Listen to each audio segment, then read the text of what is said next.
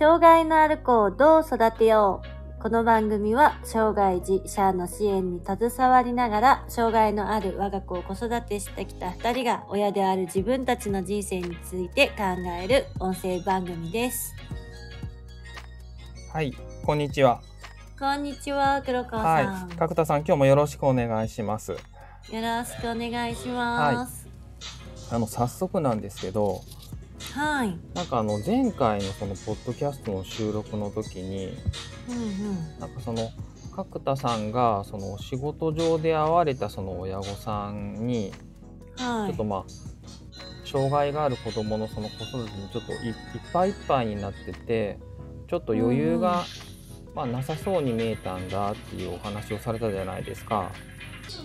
その自分にもすごくそういうことがちょっとこう身に覚えがあってうんうん。でそのまあ角田さんがその育児に対してちょっと心のゆ,、ゆとりというか余裕をその持つために、まあ、どういうことをこう考えられているのかなっていうのはちょっとお聞きしたくって、なるほど、はい、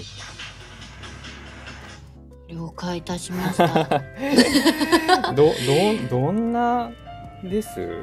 結構ね角田さんもなんかちょっとこうなかなかお子さんから離れられない時もあるっていうふうなことを言われてたから、うんそうですはね、い、そんな中でまあどういうふうにされているのかなと思って、うんうん。うん、うん。そうですね。なんかその余裕を持つっていろんな意味の余裕を持つってあるなぁと今話を聞いてて思って。うはいはい。ーんとなんかその逆にいっぱいいっぱいになっちゃう時ってどういうことかなと思ったらはい。気持ちに余裕がない時とうんうんうん時間に余裕がない時とうんまあお金に余裕がない時と、まあいろんななんか余裕がないっていう要素がありますよね。うんそうですねでまあ分かりやすいのが気持ちに余裕がないのとうんうん。時間に余裕がないのはどうやって余裕を作るのかっていうのは、まあ、余裕があるかどうかって言われたら余裕はないと思いますけど。まあまあまあまあそれはそうですよね。はい、まあ作り作り出すはい、でも作ろうと努力しているというか心がけてることとして思い当たることは何個かあるのであはいはい。なんかそんなことがお話できたらなーって今思いました。なるほどお金についてはちょっと私もあんまり。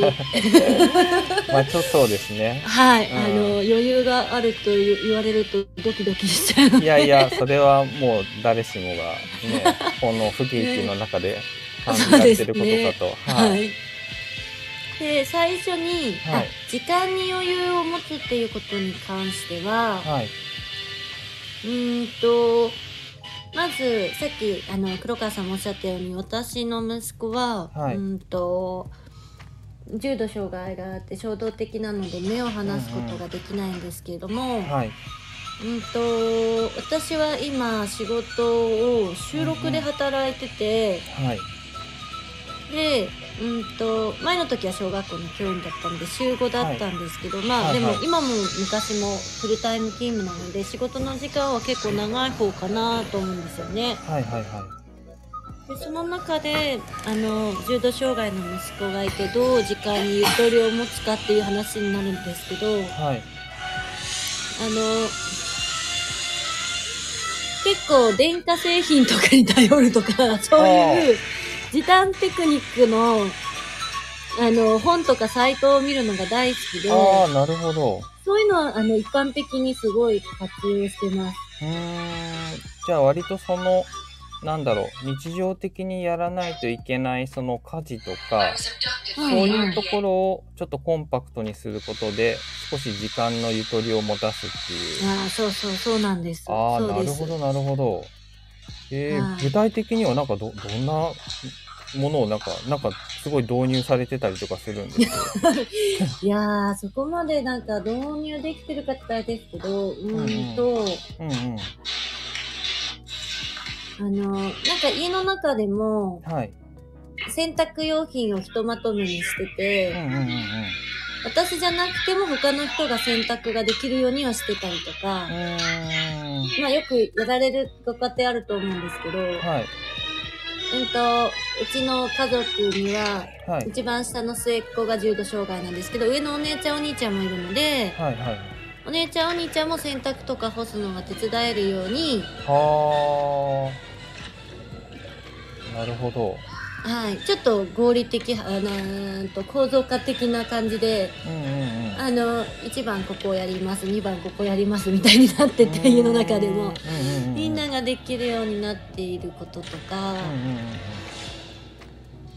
ですね。あとは電化製品で言ったら結構アレクサは使ってて、おすごいなんかいいですね。かっこいいいやいやいやいや、なるほど。はいはい。アレクサか。はいアレクサは結構使ってて、はい。はいその息子のを抱っこしてたりとか手が離せない時が多いので、はいはい。そういう時にこう、まあ時間短縮とはあんまり関係ないかもしれないけど、イライラしちゃうじゃないですか。うんうんうん例えば電家に入ってきて電気をつけなくちゃいけないんだけど息子から手を離れないとか、うーん荷物をたくさん持ってるとかっていうこともあるのではいはいはいはい。うちのそういったことに関してはアレクサは大活躍してますね。えー、なるほど。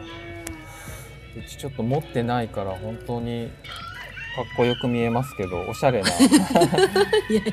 いやなんかでもあれですねそのほんの些細なことなのだけどやっぱり積み重ならないように小さいところでもいいから効率化していくっていうそうとこですね。なんですかね今のそのアレクサのことで言ったらその電気のあの、こうんうんまあ、お子さん抱っこしている時とかに電気のつけたり消したりとかっていうこととか、うん、そうですなね。るほどなるほどあとは月並みかもしれないんですけど、はいうんと朝めっちゃ早いです。え？あ それはな朝活的なやつですか？朝活的なやつですね。ああなるほど。えな何時ぐらい起きられてるんです？うんと元気な時は4時半で、4時半。はいはいはい。元気がちょっと疲れてる時は5時に起きるようにしてるんですけど、なるほど。はい。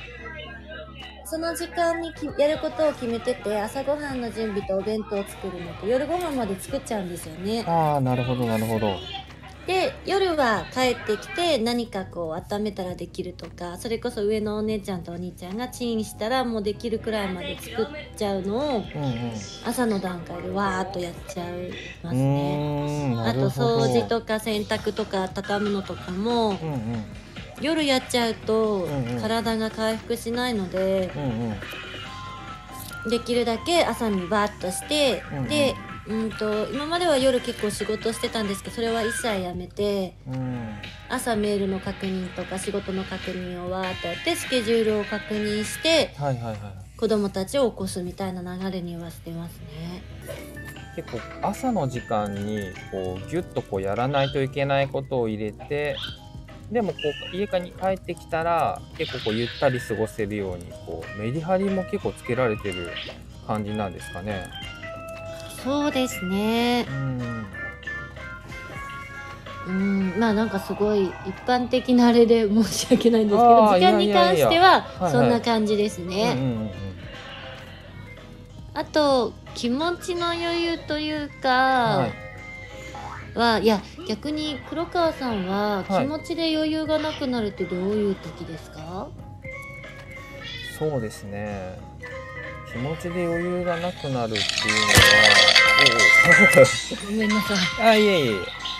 気持ちで余裕がなくなった時ってどんな時だろう？なんかでも結構やっぱり子供の些細な行動とかにこう腹が立ってしまったりとか。うん、ああそっかそっか。う。ーん。ちょっとそうですね。でもそういうことが多かったかな。それで喧嘩になっちゃったりとかでもなるほど。それってどういんうん時なのかなって思った今思い返してみるとうんうんちょっと子供に対する理解が足りなかった時なのかもしれないですね。ああ。うんだけど子供がそのなんでそういうことをしているのかとか、うんうん。まあ、そもそもこう子供ってこう親の言うことを聞くものではないのになんで聞いてくれないんだと思ったりとか。うんうん。まあ、子供がそのなんて言っていいかな。わ分かるはずもないことを分かってほしいって思ってたりとか、うんうんうんうんやっぱり親の思い通りに子供が動かないことにイライラしているっていうその自分の客観的な気持ち。なんかそういうものがなんか見えなくなった時にうんうん。そういうことになりやすかったから。そうかそう割かまあなるべくそういうその親子関係っていうのをうん。客客観的に見るようにとか。うーん。あとこう子供の気持ちについてこう具体的に考えてみたりとか。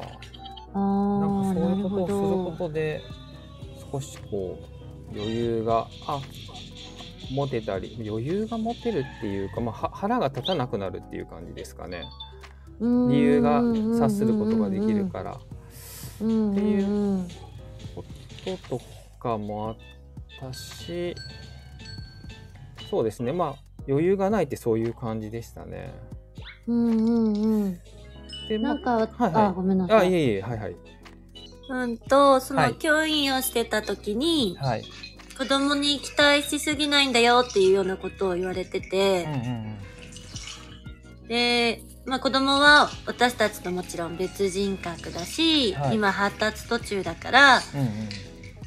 それは、うんと、いろんなバランスをとってるの、なんていうかな、いろんなこう、まあ、面白い子がいたりとか、はい。自由奔放な子がいたりとか、そういうことが子供の魅力だから、うんうん。それを大人が期待しすぎて、こういう形になればいいっていうのを、こう、こううんなんていうのかな、思いをこう、うんと、期待しすぎるのは良くないよと言われたのが、すごく私の中では強く残っていて、はいはいはいはい。なんかそれは自分の子育てでも一緒で、うんうん。なので、なんか、あの、なんでこれができないんだ腹立つなっていうよりは、うんうんいや、なんでこの子はこういうことするんだろう、面白いなっていう発想に結構なることが多くて、なるほど。そうなってたら、イライラすることは、子供に対してイライラすることはなんかあんまりなくて、うん。逆にすごく面白いななんでこういう考えするんだろうこの子とか私とは違うなっていうふうに思ったりとかそれは、あの障害のある末っ子はもちろんそうだけど、うん。上のお兄ちゃんお姉ちゃん健常のお兄ちゃんお姉ちゃんも一緒だったりとか。確か私から生まれたはずなのになんでこんな個性的なんだろうみたいな。いやいやいや。なるほど。そういうのは感じますね。あーなるほど。なんかすごく身に覚えがありますね。なんかやっぱりイライラしてる時の自分ってうんうん。こう子供はなんかこうあるべきとかそういう価値観をななぜかしら知らない間に自分の中に根付いてて。うんうん。なんか子供が別人格だっていうことをなんか時々忘れそうになってた気がしますね。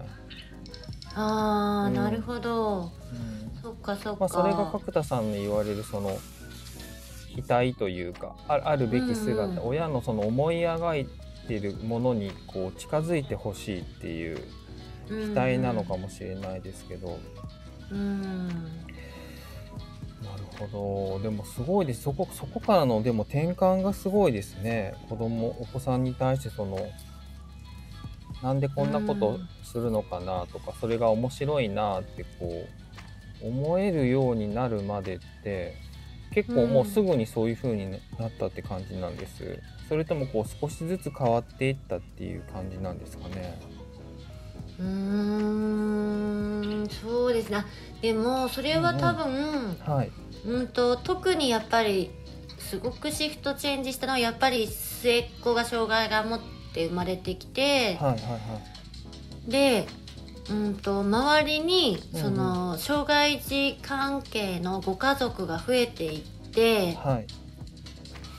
いろんなご家族やお子さんたちと会うようになってからそれは感じたかもしれないですね。んなるほうん、なんか前もどこかで言ったかもしれないんですけどどはい。やっぱりうんとせっかくこういうふうなあの巡り合わせというかお子さん子供を私は授かったのではいはい。やっぱり障害児が生まれていても、あのうん。うん楽しく人生を過ごしてるうんうん。なんか自分のモデルみたいなお母さんたちと知り合いたいなってすごく思ってたので、なのでなんか元気なお母さんたちの集まりとかに行ったり元気なお母さんたちとお話ししたりとかって、まあ今だったらねそんな集まりじゃなくても SNS とかいろいろ方法あると思うんですけど、はいはいはい。そんなそういう方たちの話聞くとすごい自分のお子さんのことを尊重されてて。あーなるほはい。悲観はされてないんですよね。卑屈になったり悲観はされてどなくて。はいであの海外のお友達もそうだったんですけどすごい自分の子は魅力がある特別なスペシャルな子だよっていうなんかその感覚が私は好きだったので、はいはいはい。多分そういうところにこう習っていったような気がしますね。ああなるほど。すごいそのせせ先輩という先輩なのかわからないんですけどなんかそういうつながりがある人がすごい皆さん自分の子供をリスペクトされてるんですうんね。うん、いやーそうですね。そうれ思い出したら。な。うん。でねあの中にはやっぱり障害があるお子さんをお持ちではい。まあうちもそうですけどすごく苦労されてるご家庭はたくさんあるし、うんうんうん。やっぱりそこにこうなかなか闇闇といったらですけども落ち込みから、うんあの抜け出せないご家族もいらっしゃるじゃないですか、大変なのは間違いないので、でも大変な中でやっぱりこう明るく生活されているご家族もうんうんいらっしゃって、うんうんそれって何なのかなと思ったら意外とお母さんの心の持ちようだったりするので。ああちょっと胸が痛いですね。なるほど。うーんなのでねお母さんが笑顔でいるのが一番っていうかままあまあまあそれは言うけれどもっていう感じだとは思うんですけうどん、そうですね。なんかそういうでも引っ張り上げてくれるひうんうん人がいると、ちょっとこう自分の子供に対してもちょっと俯瞰で見れるようになったりとかうんうんそういうのもあるんですかね。まあもちろんモデルとしてっていうのはまああるんだけど、まあさらに一歩言えばうんうんちょっとこう客観的に考えられるようになったりとか、うんうんそういうこともあるのかもしれないですね。そうですねいや勉強になります。いやいやいやいや。あとすごいさっきの話に戻るんですけど、はいはいはい。あのはい。まああとはやっぱ自分の得意不得意も含めて、うんうん。体調の良い悪いっていうのもすごい感じやすいので、はいはいなんかイライラする時はだいたい体調があまり良くなかったりとかうんうんうんっていうことになるのうんでう、んうん。あの早く寝るようにしてます。まあ最終的に。あれですよね。早く寝ないとそんな早く起きれないですよね。そうですね。4時半とか。そうですね。な。んかその心の健康と体の健康はすごい気にしてますね。ああなるほど。うん、それがよね。そうですね。余裕につながるのかもしれないんですけど、わかんないけど、うんうん仕事も好きなのいではい仕事もしたいし子供との時間も大切にしたいなっていうふうに思うとうん。あの早く寝るしかないなと、うん。角田さんってあれですね。なんかエネルギーの使い方がすごい上手ですね、あーありがとうございます、うん、なんかその自分の体のコンディションもそうだし 育児に対するそのエネルギーの使い方とかなんか考え方とか、なんかすごいなんかこう筋が通ってる感じがしてすごいいいなと思いました、うん僕にはないですね。そのなんかいやいやいつもモヤモヤしてるから。いいなと思って。なんかでも数拍は結構なんかね好きなんですよねこの。あー呼吸のようにうん取り入れるのと吐き出すのっていうのがすごい好きで、うんうん。その食べ物とか食べるのも大好きなので、はいはいはい。わあすごい美味しいもの食べてるっていう風なそのエネルギーをもらってる数っていう感覚が子供と一緒にいても感じるし、うんうん。美味しいもの食べても感じるしみたいないや幸せなのかな？いやいや、いやいいことですよ。幸せってなんか健康的ですよ。いや、だって、なんかね、ストレス溜まっちゃってたりとか余裕がないと、僕なんか朝ごはんの味とか何、どんな味だったか思い出せないこととか、やっあー本当ですかうん、ありますね。だからなるべく、ちょっと最近これじゃいけないなと思って、うんうん味わって食べるっていうのと、あとこう命をいただいてるっていうことに思いを馳せるようにこう意識してますね。うんなんかすごいなんか精神論みたいな話になっちゃいましたね ごめんなさいいやいやでもでもそうなんですよ。そのぐらいモヤモヤしてるって感じですもんね。いやだからすごいなと思って。うん。いやでもなんかねさっきも言ったように、はい何か一つに余裕を作るって結構大変なことですようね。そうですよね。なんだかんだ言ってこう生活ってつながってるから。うんうんそうそう心と体もつながってるつながっしてますもんね。なんか子供育児にが対するこう負担が強いなと思ってるけど実はそうじゃないとこの負担も積み重なっちゃってたりとかそうですねね。うん確かに確かに僕もちょっとこれ以上嫌だなと思ったらちょっとアレクサの導入をちょっと検討しますね。うん。あのそれこそ吐き出しっていう意味ではなん。かアレクサに吐き出したりとかしますよい、あね。そうなん。です。話聞いてくれるん。ですアレクサってなん。か。アレクサですか、はいまあある程度の返事はしてくれますよ。あそうなん。ですね。あでも意外とそういうの悪くないかもしれないですね。あなん。かありますよねうそうだそうだ。うん、ちょっとしたことだけどちょっと吐いてうんなんうん。か大変ですねとかアレクサ言ってくれるだけでもそうそうそうそうちょっとずつはいいかもしれないですね。はい。なんか、全然会話になってないけど、いやー、うんこういうこと大変だよね、とかって言って、ね、どうもアレクサとか言いながら、誰も聞いてくれないとうとう一人でアレクサと喋り出す。いいやでもなかなかこう育児の悩みとかなんかちょっとした愚痴ってなんかこう言いにくかったりしますもんね。そうですうん言いにくいね。しなんか言ってる自分にもちょっとこう嫌気がさしたりとかするからひょっとしたらアアレクサに軽く愚痴るぐらいが ちょうどいいのかもしれないですけどね。ああ、そうですね。昔なんかよく愚痴を吐くツボとかってお あったじゃないですか。穴に愚痴を吐くあーはいはいはいのが。はいはい。そういう感じですよね。まあそうですね。ちょっとすごい非公式な使い方だけど、そうですまね。あ今今後ね AI が発展してきたらそういうのもなるかもしれないですね。ね。ちょはい。っとごめんなさい早く話がめちゃくちゃ飛躍しましたけど。すいません、すいません。ええはい。でも大事ですね。ゆとりを持つっていうのが。そうですね。ひょっとしたら何かしてあげたいっていう気持ちよりもちょっと余裕を持とうっていう気持ちの方が意外とうんうんいいことがたくさんあるのかもしれないですね。いいですね。そうですね。本当に。うん。はい。じゃあ、じゃあ今日ははいこんな感じで、はい。またお願いいたします。またお願いします。はい。じゃあどうもありがとうございました。こちらこそです。さようなら。はい、はい、さようなら。